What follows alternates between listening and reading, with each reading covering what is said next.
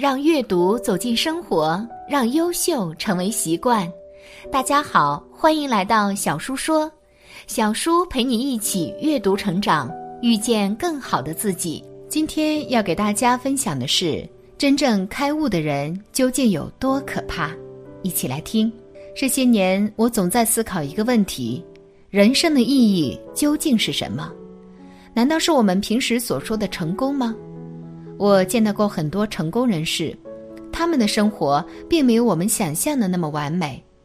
无论一个人取得了什么样的成绩，总有我们看不到的辛苦。也可以说，所谓的成功，无非是换一种方法受苦。人生是一个天平，一个托盘叫人前富贵，另一个天平叫人后受罪。这两者永远都是平衡的，直到最近，我们终于悟到了答案：人生就是一场修行。世间那些真正的高手，都把人生每一件事、每一个当下当成一种修行。我们所经历的每一件事，我们遇到的每一个人，都是来渡我们的，或痛苦，或开心，或好人，或坏人，都是只是我们修行的参照。我也终于想通了一件事：人生最重要的事情是开悟。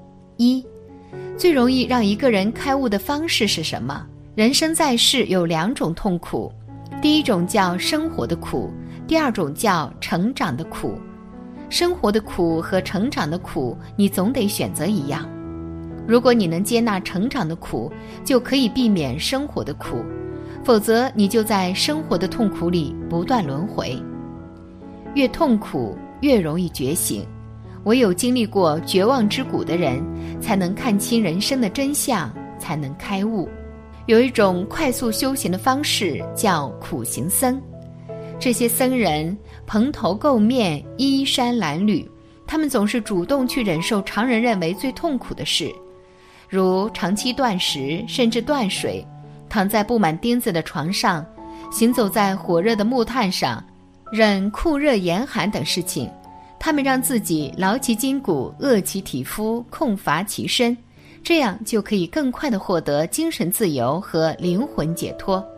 苦行僧就被认为是修行的一种捷径，就是因为和其他修行的人相比，他们在同样的时间内吃的苦更多更深。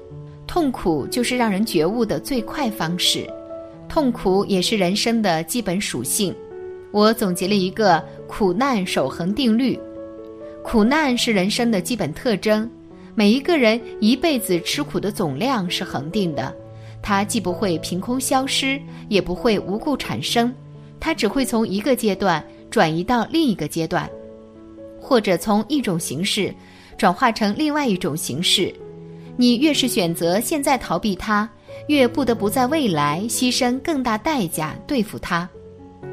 其实，真正看透这个世界的人，都是在用苦难修行。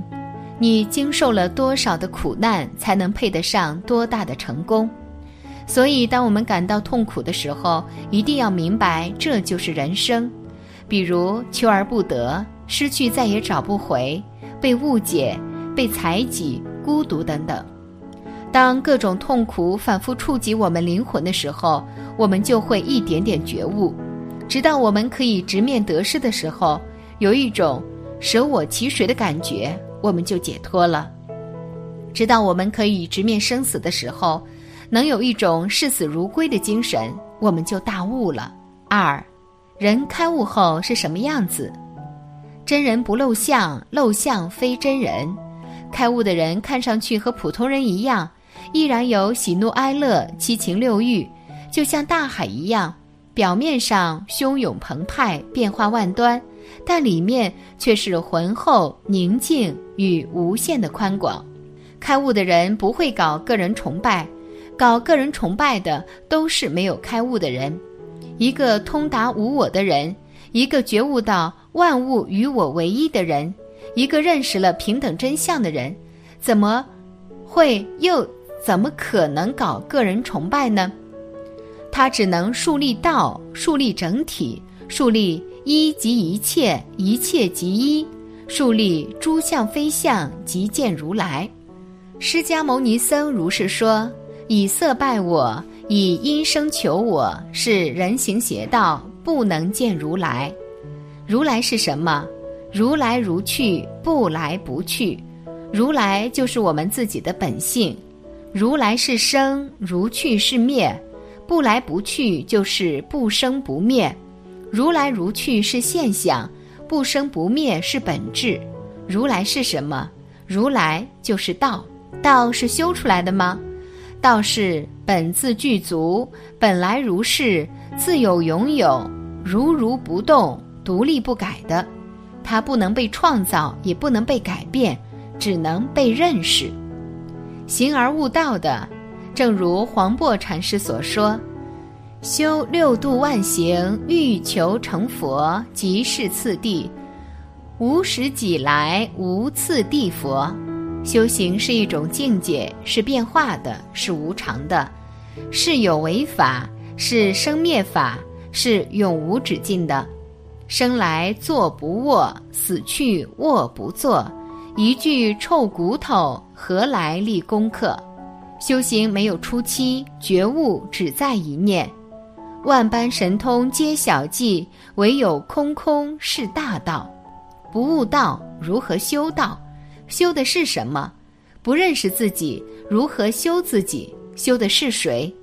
道是究竟的、彻底的、本自圆满的。道是悟的，不是修的。